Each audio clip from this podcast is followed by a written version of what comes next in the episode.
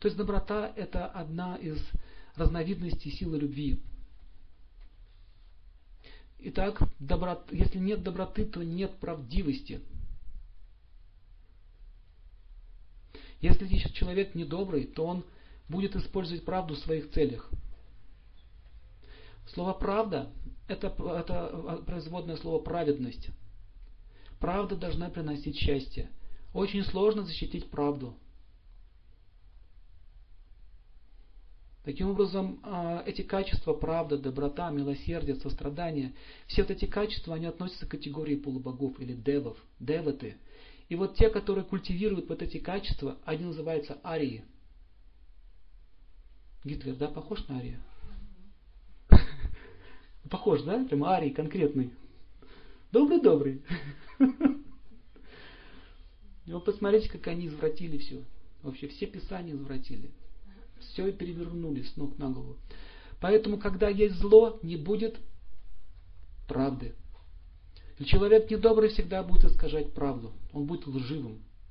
Как мы видим, например, с Гитлером и с его партией. Итак, правда означает праведность. Праведность состоит из 26 качеств. Если 26 качеств сложить вместе, получится лотос. Такой вот как лотос. Его изображают в виде лотоса.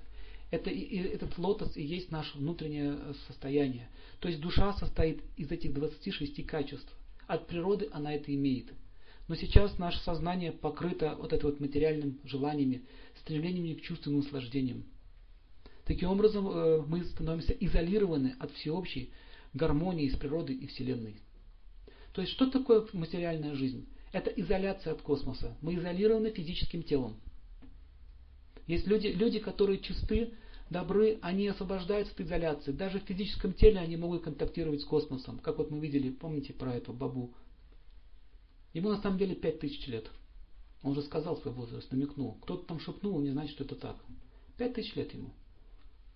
Он добр. Он живет ради других. Ему ничего не нужно. Ванга была очень добрая женщина. Она жила ради других. В общей сложности она приняла за свою жизнь только зарегистрировано 1 миллион человек. Представляете, по 200, по 300 человек в день принимала. Недобрый человек не в состоянии такой, такую нагрузку перенести. У него не будет такой психической силы. Более того, а, даже продавщицы, которые недобрые, они работают с людьми, они очень сильно устают. Почему они устают? Потому что приходится все время играть роль доброго человека. Спасибо за покупку. Спасибо за покупку. Но это не твое естественное состояние. Твое состояние вот. И когда вот это вот уже перебор идет от этих вот лжи в его сознании, начинается срыв, истерика на, на, на этих клиентов и так далее.